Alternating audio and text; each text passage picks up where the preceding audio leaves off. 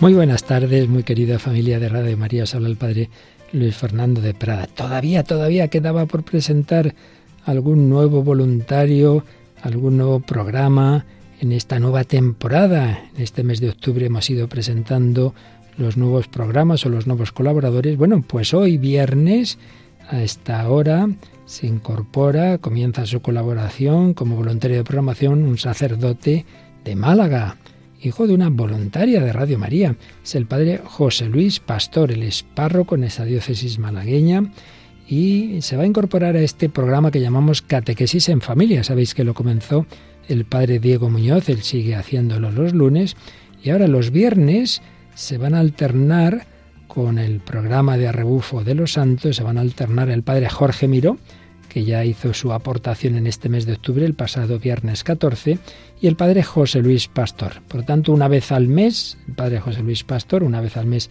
el padre Jorge Miró, eh, estarán aquí con nosotros en catequesis en familia los viernes. Cada uno de ellos, como digo, un viernes al mes, cada uno con un enfoque, el padre José Luis Pastor pensando en la catequesis de los más pequeños. Bueno, ya nos lo va a explicar él. Bienvenido, padre. Muchísimas gracias que entre sus muchísimas ocupaciones parroquiales y de todo tipo de un sacerdote en esa diócesis de Málaga, añade esta colaboración con Radio María. Bienvenido, muchísimas gracias.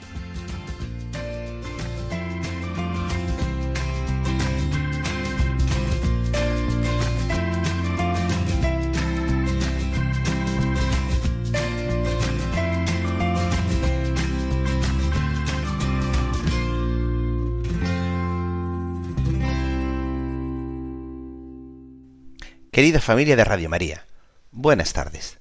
Comenzamos esta nueva andadura del programa Catequesis en Familia en la tarde de los viernes, guiado y acompañado por un servidor de ustedes, José Luis Pastor, sacerdote de la diócesis de Málaga. Durante estos viernes me gustaría acompañaros y ayudaros a través de este sencillo programa para que os acerquéis a vuestros hijos, para que habléis con ellos de la fe, para que le anunciéis la buena noticia, para que no sea algo que solamente hagamos los sacerdotes o los catequistas cuando los niños lleguen a la primera comunión. Hay una época, hay un tiempo en el que debemos despertar la fe en los hijos. Y por ello, durante estos programas quisiera ayudaros a daros herramientas para que podáis hacer esa tarea con vuestros hijos. Me gustaría comenzar este primer programa con una cita del libro de Esther.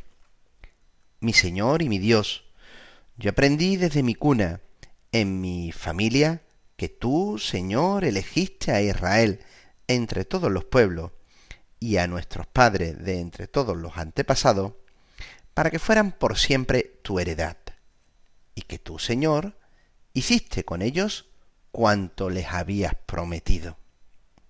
También San Juan Pablo II en las familiares consorcios nos recuerda, en virtud de su dignidad y misión, los padres cristianos tienen el deber específico de educar a sus hijos en la plegaria, de introducirlos progresivamente al descubrimiento del misterio de Dios y del coloquio personal con Él sobre todo en la familia cristiana, enriquecida con la gracia y los deberes del sacramento del matrimonio. Importa que los hijos aprendan desde los primeros años a conocer y a adorar a Dios y a amar al prójimo según la fe recibida en el bautismo. Elemento fundamental e insustituible de la educación, de la oración, es el ejemplo concreto, el testimonio vivo de los padres solo orando junto con sus hijos, el padre y la madre, mientras ejercen su propio sacerdocio real, calan profundamente en el corazón de sus hijos, dejando huellas que los posteriores acontecimientos de la vida no lograrán borrar. En definitiva, quiero recordaros, querida familia, la llamada que cada uno de vosotros tenéis como parte viva y responsable en la misión de la Iglesia. De manera propia y original, sois la primera comunidad íntima de amor y de vida. La familia, al igual que la iglesia, debe de ser un espacio donde el Evangelio sea transmitido y desde donde este Evangelio debe irradiar. Me gustaría invitaros a que les mostréis a vuestros hijos quién es Dios, que les ayudéis a entrar en el camino de la fe, que a través de vosotros, vuestros hijos, tengan la primera experiencia de Dios. Al ser ya amados, ellos descubren qué es el amor. Al ser perdonados, descubren lo que es el perdón. Cuando ven compartir, ellos comparten. Respetando su libertad, les invitamos a vivir y a ser responsables. Si oramos con ellos, les vamos descubriendo la presencia de Dios en el entorno de la familia. Para iniciar a los niños en la fe, es muy importante la aportación de los abuelos. Su sabiduría y sentido religioso son decisivos para favorecer un clima verdaderamente cristiano. Al introducir a los niños en el camino cristiano, les estamos ayudando a ser cada vez más libres, para que en el futuro puedan responder por sí mismos a la llamada que el Señor les hace. La gran tarea de educar a los niños no puede dejar de lado esa, no puede olvidar esa dimensión religiosa. No podemos solamente centrarnos en educar mentalmente, intelectualmente a nuestros hijos. Debemos aportar, darle importancia, meter en lo cotidiano de cada día esa dimensión religiosa. Los niños más pequeños, y así lo sabemos, no escuchan a través de los oídos. Ellos escuchan a través de sus ojos qué contrariedad. Ellos imitan, ellos observan. En su corta edad, ellos no saben leer, pero se dejan impresionar por el entorno, por los dibujos, por los colores y sobre todo por la palabra entrañable de aquellos que le acompañan día a día en su forma de vivir y de actuar.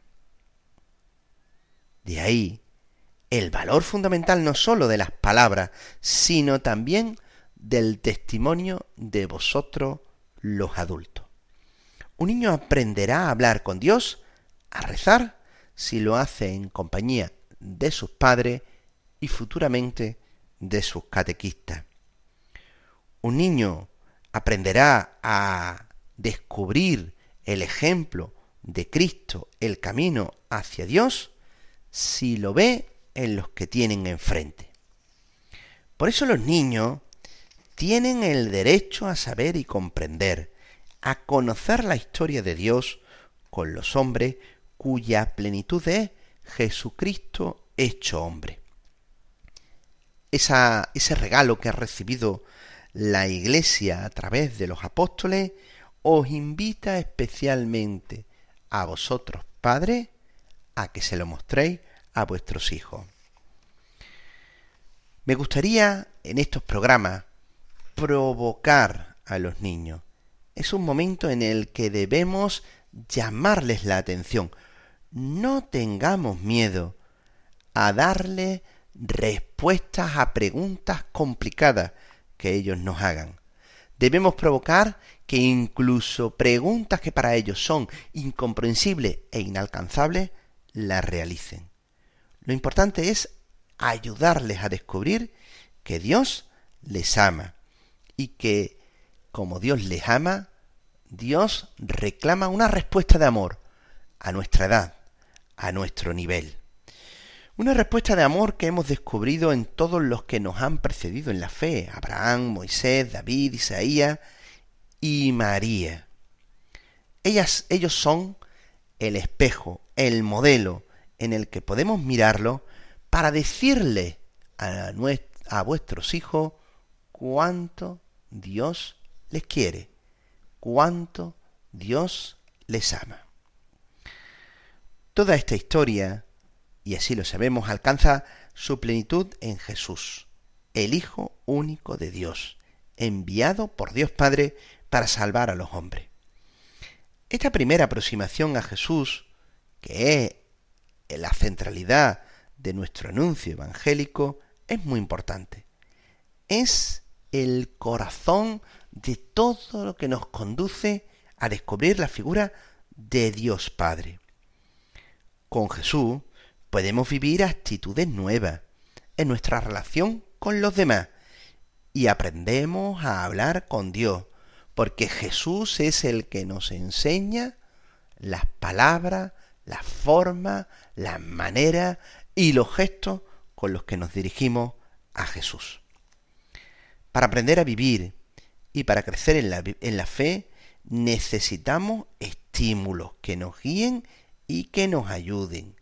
Y la familia, el entorno familiar es ese primer estímulo, el estímulo en el que descubrimos el amor a los demás, el perdón, la alabanza a Dios, la alegría de pertenecer a la gran familia de los hijos de Dios.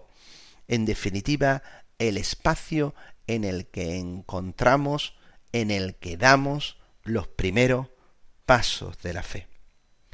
Por ello, queridos padres, vuestra tarea educativa consistirá en llevar en llevar unos deseos de renovación y de crecimiento en vuestra familia.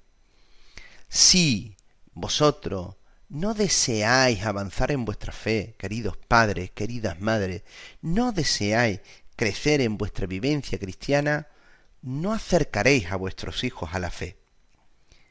Por ello también estas catequesis deben de ser una llamada de atención a renovar nuestra fe, pero no solamente a renovarla en el entorno de nuestra comunidad familiar, sino a renovarla en el entorno de nuestra comunidad parroquial.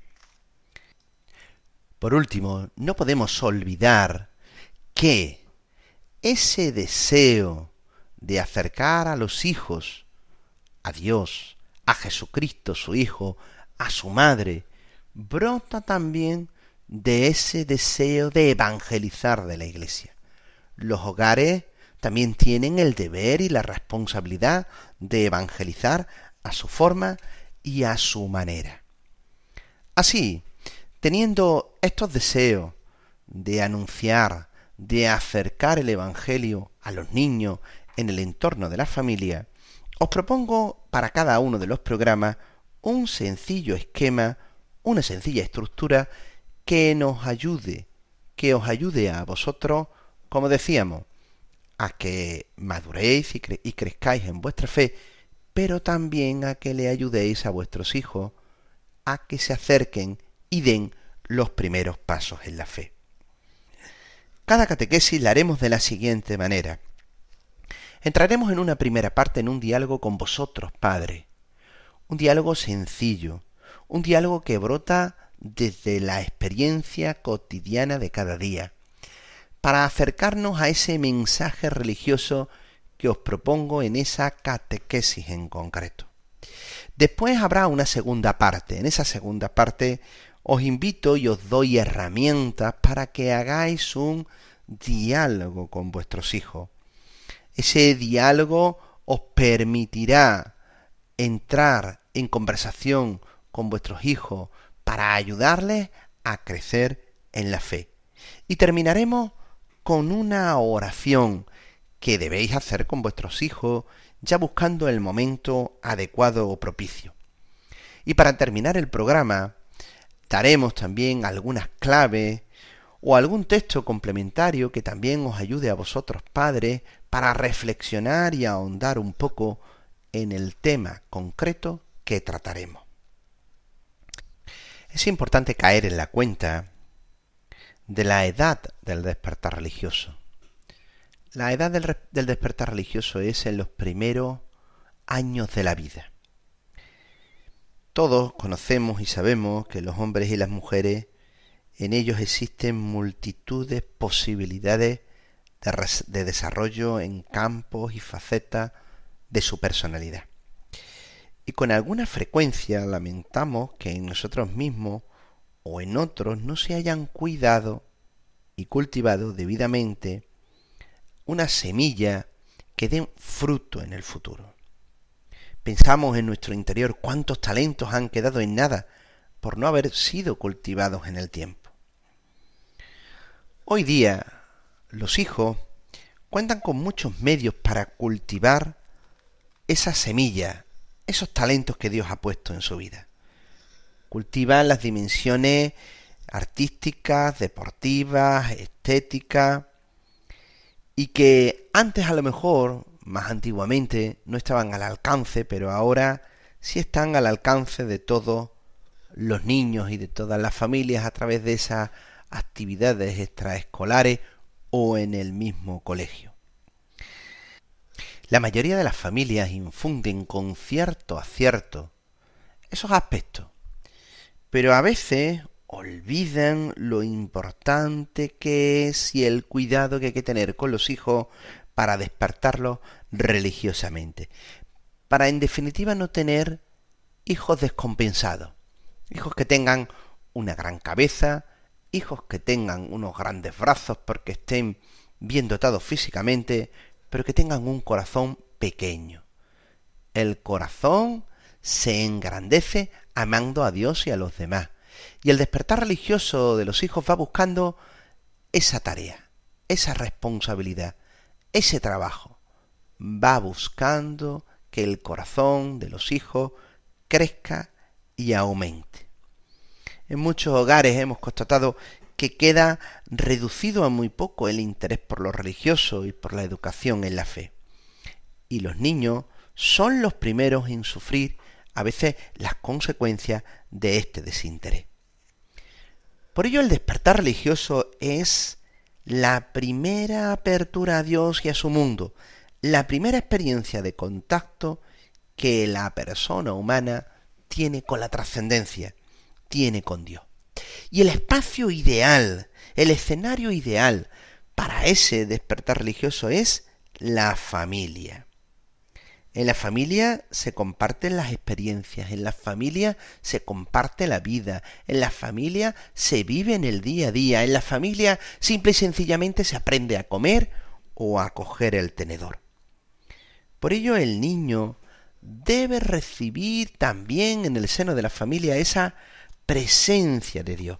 Y esa presencia de Dios, como hemos dicho, llega a través del testimonio de una vida cristiana, de unos padres, de unas madres que muestran envuelto en cariño y en amor la cercanía de Dios que los ama, que los ama a ellos, pero que también ama a sus hijos a través de sus padres y de sus madres.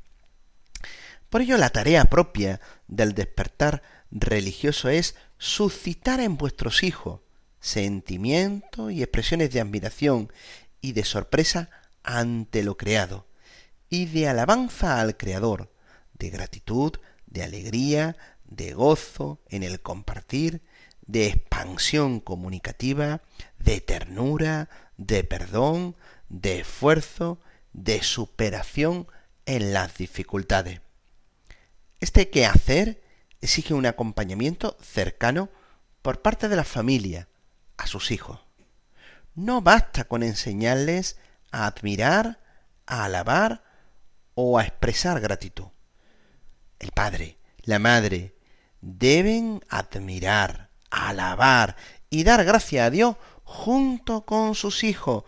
Los padres reviven de alguna manera las etapas que ellos vivieron en su día con la fe, cómo Dios les transformó y les cambió la vida, y al mismo tiempo educan y ayudan a sus hijos a vivir esa experiencia de Dios con nuevos matices, con nuevas formas, procurando y haciendo que ellos, los hijos, se apropien de esta experiencia. Por ello el marco familiar es el más indicado para este despertar religioso, en definitiva, lo que hacéis, queridos padres, es asumir aquella pregunta que el sacerdote os hizo el día del bautismo de vuestros hijos. Ese compromiso en el cual vosotros os obligasteis y dijisteis sí a educar a vuestros hijos en la fe. A lo largo de nuestros programas pretendemos que vosotros hagáis que vuestros hijos se encuentren con Dios a través de Jesús, que vivan y comiencen a vivir su vida cristiana, que despertéis actitudes y sentimientos religiosos fundamentales en vuestros hijos. Y en definitiva vuestro papel es insustituible. La familia continúa siendo el terreno natural para el cultivo y desarrollo de la fe de los niños. La tarea llevada a cabo por los catequistas y la comunidad cristiana cuando llegue el momento debido dará su fruto si vosotros, padres, madres, habéis hecho un buen despertar con vuestros hijos. Es algo complementario e importante. Y desde ahí descubrimos la importancia de la comunidad dentro de esta catequesis de despertar religioso. Hemos descubierto que la catequesis de despertar religioso se hace en el seno de la familia, en el entorno de la familia. Pero la comunidad, la parroquia, juega un papel importante. No solamente porque reza por vosotros, padres, y por vuestros hijos, para que el Espíritu Santo actúe en los corazones de cada uno de vosotros, y a vosotros padres os haga buenos evangelizadores, y a vuestros hijos deseosos de recibir la palabra de Dios, la buena noticia, sino que además tenéis vosotros la responsabilidad de acercarlos a la parroquia, de acercarlos a la comunidad parroquial, a que conozcan la celebración de la Eucaristía de cada domingo, a que además conozcan a la gente de la parroquia y la parroquia sienta que ellos son parte y responsabilidad de su día a día y que rezan por rostros concretos. Es importante que no olvidemos que la catequesis familiar no solamente se tiene que dar en el espacio familiar, también reclama un acercamiento a la comunidad parroquial. Con todos estos deseos que hemos manifestado a lo largo de este primer programa, me gustaría dejaros con unos minutos musicales antes de comenzar con nuestra primera sesión de catequesis.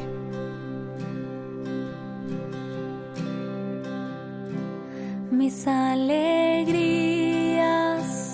y mis tristezas, lo que tengo y lo que soy, todos mis sueños y mis anhelos, todo te lo entrego,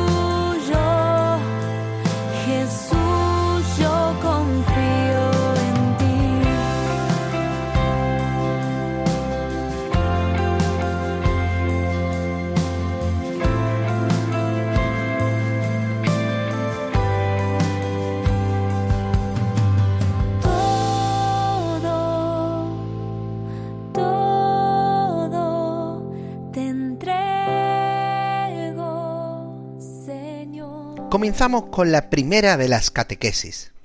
Se titula Conozco tu nombre.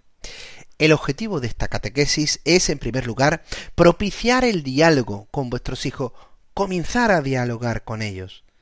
Y también, desde ahí, descubrir la importancia de conocerse uno a sí mismo, pero también de conocer a su medida el interior de vuestros hijos. Hemos oído muchas veces la expresión del filósofo Sócrates. Dice él, conócete a ti mismo. Y nos hemos preguntado si de verdad nos conocemos a nosotros mismos. ¿Y cómo se puede llegar al conocimiento de uno mismo?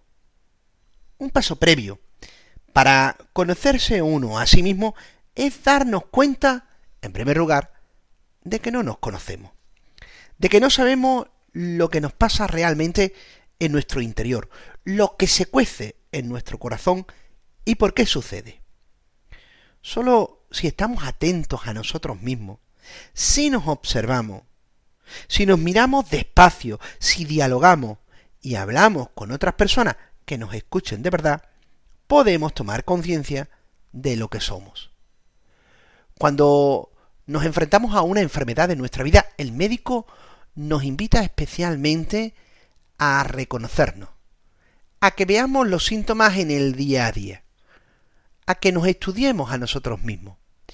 Del mismo modo, si queremos conocer el interior de nuestra vida, debemos estudiarnos interiormente, para tomar conciencia de lo que somos. El conocimiento interior, como nos diría Bernabé Tieno, es el camino seguro hacia la paz interior. Se experimenta mientras miramos en el fondo de nuestro corazón. Es el que abuye a despojarnos de todos nuestros temores. Fijaros que esta cita nos da dos claves importantes para desear ese conocimiento interior. Paz en nuestra vida y la manera de contribuir a que no tengamos miedo, a que venzamos los límites que a veces nos pone el miedo en nuestra vida. Nos recuerda el dramaturgo Friedrich Hebel, aquel que escribió Los Nibelungos, esa obra que luego musicalizó Wagner, nos dice en una de sus citas, te conocerás a ti mismo en cuanto empieces a descubrir en ti defectos que los demás no te han descubierto. Digamos, es una clave importante de que avanzamos en el conocimiento interior. Porque a veces no encontramos razones reales y profundas para conocernos a nosotros mismos. Y hay dos razones importantes. Una es crecer y mejorar y otra darnos cuenta de que podemos encontrar defectos que nunca hemos encontrado y que nos permiten crecer interiormente y mejorar en nuestra vida. Recuerdo en una ocasión, en una catequesis de adulto, hablando sobre el conocimiento de uno mismo, preguntaba a uno en el, en el grupo de adultos, ¿qué ocurre cuando nos enfadamos los unos con los otros? Le decía uno de ellos al otro, oye, es que a veces cuando nos enfadamos entre nosotros, nos damos cuenta de que el otro es un cabezón. Y cuando nos damos cuenta de que el otro es un cabezón, eso me fastidia. Y comentaba el otro, ¿y por qué te fastidia? Y le decía, pues la verdad es que no lo sé. Esa, ese no lo sé es una respuesta inteligente, porque eso es propio del comienzo, del deseo de buscar conocerse a sí mismo.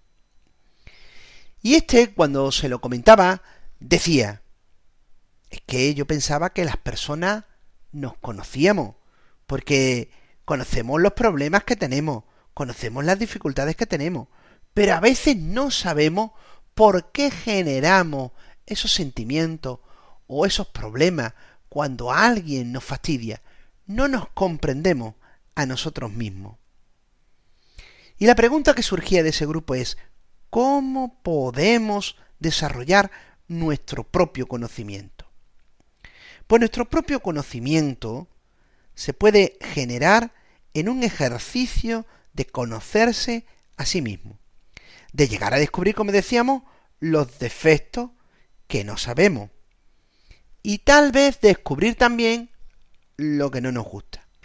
Los defectos son incluso como ese polvo que vemos en suspensión, siempre está presente en nuestra vida.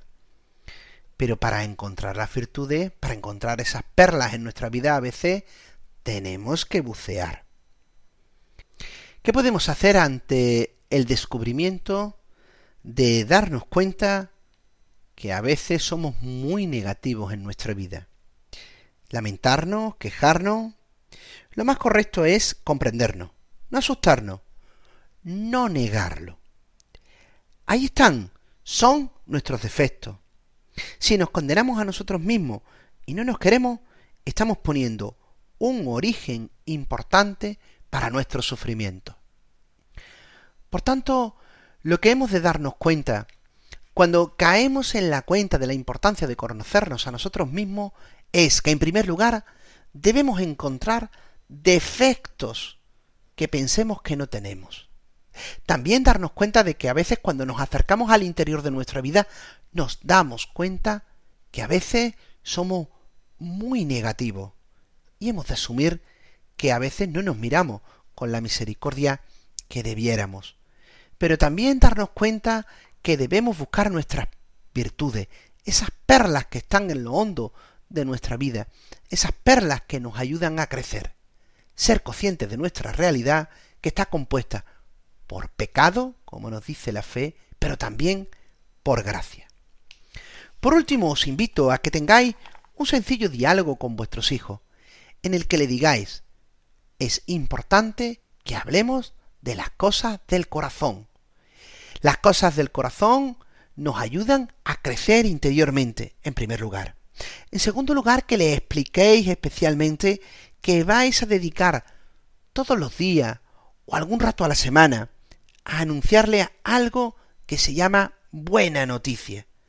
Igual que ellos, que vosotros, con vuestros padres, recibisteis ese regalo del Padre bueno, de la buena noticia, de la misma manera queremos que vosotros, hijos, también recibáis ese regalo de la buena noticia. Podéis hacerle un sencillo regalo, un paquetito, o un sobre, el cual ellos abran con ilusión y ponga buena noticia de Jesús. La buena noticia de Jesús nos ayuda a conocernos interiormente. Por último, os invito a que dediquéis todas las noches un ratito a rezar con vuestros hijos ya desde ahora, aunque solamente sean capaces de balbucear y no decir palabra os invito a que hagáis una sencilla oración. Oh Dios, puesto que por el bautismo nos reconocemos hijos tuyos, haz que nuestros hijos aprendan a llamarte Padre, a conocer a Jesús, Hijo tuyo y hermano nuestro. Que los padres seamos conscientes de la importancia de nuestra misión educativa que sepamos darle a conocer tu bondad y amor hacia todos los hombres, y que vean en nosotros la alegría de vivir la vida cristiana. Y todo ello terminando y rezándole el Padre nuestro, para que ellos lo vayan escuchando. También nosotros, como estamos en la radio de la Madre, en la radio de la Virgen, también os invito a que le recéis ese sencillo Dios te salve María, que también les vaya iniciando en acercarse a María nuestra Madre. Con esto terminamos el primero de nuestros programas. Agradeceros que los escuchéis, animaros a que os enganchéis a los siguientes programas para que llevéis la buena noticia en vuestra familia. Que el Señor os bendiga y que la Virgen María, nuestra Madre, acoja a vuestra familia y especialmente vele y cuide por vuestros hijos. Buenas tardes. Catequesis en familia. Hoy con el Padre José Luis Pastor.